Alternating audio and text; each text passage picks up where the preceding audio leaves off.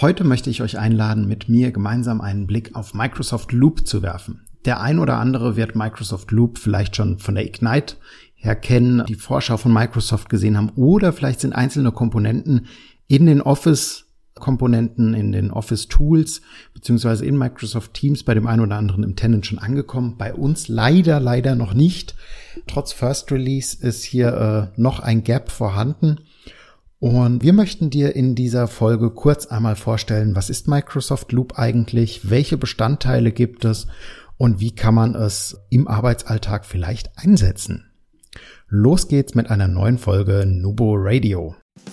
Herzlich willkommen zu Nubo Radio, dem Office 365 Podcast für Unternehmen und Cloudworker. Einmal in der Woche gibt es hier Tipps, Tricks, Use Cases, Tool Updates und spannende Interviews aus der Praxis für die Praxis. Und jetzt viel Spaß bei einer neuen Episode.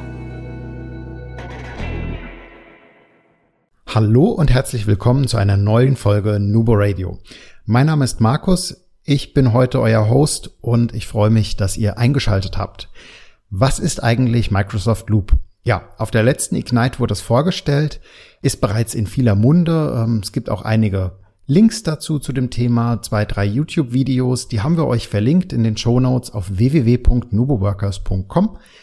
Und ja, Microsoft Loop ist äh, ein Netzwerk, das sozusagen alle Komponenten miteinander verschmilzt, miteinander vereint und uns eine Echtzeitbearbeitung erlaubt die auch Veränderungen sichtbar macht. Das kennen wir aus den Office-Produkten bereits. Das heißt, wir sehen, wer gerade in dem Dokument unterwegs ist und auch wer gerade wo etwas ändert. Wir können auch in Office-Dokumenten mit Add-Mentions arbeiten, zum Beispiel, um einen Kommentar zu hinterlassen, um jemanden auf eine Änderung aufmerksam zu machen oder auf ein Doing als Beispiel. Und das alles wird jetzt mit einer Live-Komponente, die wir uns, also die Live-Komponente zum Beispiel wie eine Tabelle vorstellen können, da kommen wir gleich nochmal drauf auf das Live-Thema, aber ich würde jetzt mal sagen, ja, so ein bisschen vom Gefühl wie eine SharePoint-List oder Microsoft-List ähm, in cool und in der Rasteransicht direkt und noch interaktiver das Ganze.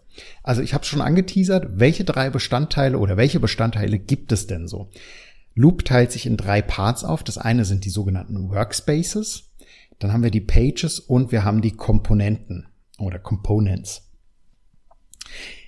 Ich möchte jetzt mit euch einmal von oben nach unten sozusagen durchgehen, vom Großen ins Kleine, vom Großen ins Detail. Was ist ein Workspace?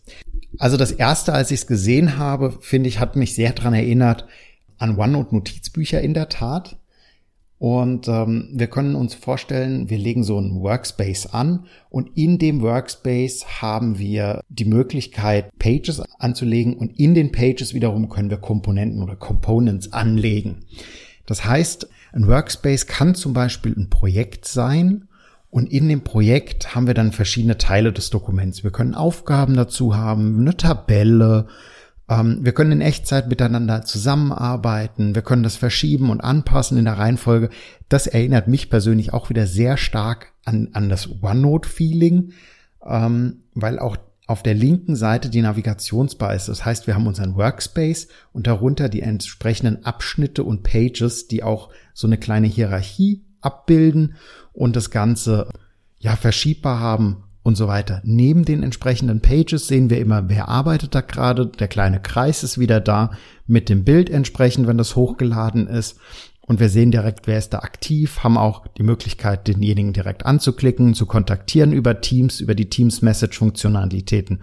Und ja, ich, also mich persönlich, das mag wirklich mir geschuldet sein, erinnert es einfach sehr, sehr stark an eine neue Version und eine ganz, ganz krasse Evolution des OneDrive Online Clients, wo ich die, wenn ich mir die Pages einblende, entsprechend auch die Struktur so ein bisschen schon habe, aber das mag nur mein, meine Wahrnehmung sein.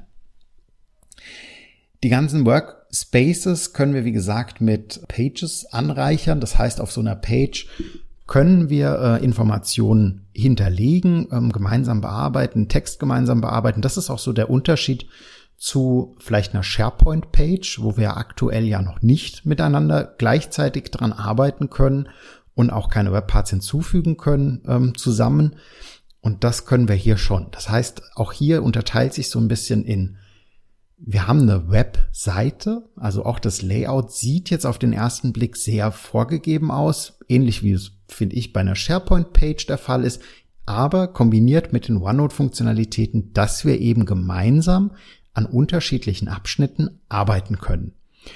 Sieht sehr, sehr interessant aus. Ähm, das heißt, Echtzeitzusammenarbeit ist mit dabei. Wir können kommentieren, Inhalte erstellen. Wir können, ich nenne es jetzt mal frech, Webparts hinzufügen, also Components hinzufügen und können damit nochmal weitere Inhalte abfragen, Aufgabenlisten hinzufügen. Ich glaube, also ich bin jetzt kein Jira-Experte, man mag es mir mal nachsehen, dass es dort auch solche Funktionalitäten gibt in diesen Pages, bei Confluence dann zum Beispiel Jira Taskboards mit einzubinden. Das könnte auch so in die Richtung kommen. Ich weiß jetzt allerdings nicht, äh, gerne mich mal aufklären und aufschlauen, ob man eine Confluence-Seite gemeinsam bearbeiten kann. Ich vermute mal nein. Ähm, die Loop-Pages können wir gemeinsam bearbeiten. Sehr, sehr coole Funktionalität. Das Ganze ist natürlich vollkommen integriert in Teams oder integrierbar in Teams, hat aber auch eine Web-Oberfläche, so wie das hier aussieht. Und äh, wir können uns das alles schön anzeigen lassen. Ja, kommen wir zu den Components. Die Components, Microsoft macht ein sehr schönes Beispiel mit einer Voting-Tabelle, die wir hier einbinden können. Das Ganze sieht aus wie eine sehr, sehr einfache äh, List. Einfach. Wir haben eine Spalte Ideas, wir haben Pros, Cons und ein Voting. Und wir können gemeinsam mit den Kollegen, also hier sind das natürlich die Contoso-Kollegen wieder mal, die Ideen erfassen, also zum Beispiel Keynote by Leadership, was sind die Pros davon, kann der nächste reinschreiben, was sind die Cons davon, gleichzeitig der, der wiederum nächste. Und wir können voten, welche Idee ist am besten und welche Idee ist am höchsten anzusetzen. Und können so auch aktiv äh, zum Beispiel über so eine Page vielleicht einen Workshop gestalten. Das heißt, wir können eine grobe Struktur vorgeben, wir können eine Tabelle einfügen, mit der wir ein Voting für zum Beispiel eine Agenda mit dazu packen können. Oder so eine Art Barcamp-Workshop, vielleicht auch sowas denkbar, ich weiß es nicht. Lasst mich gerne wissen.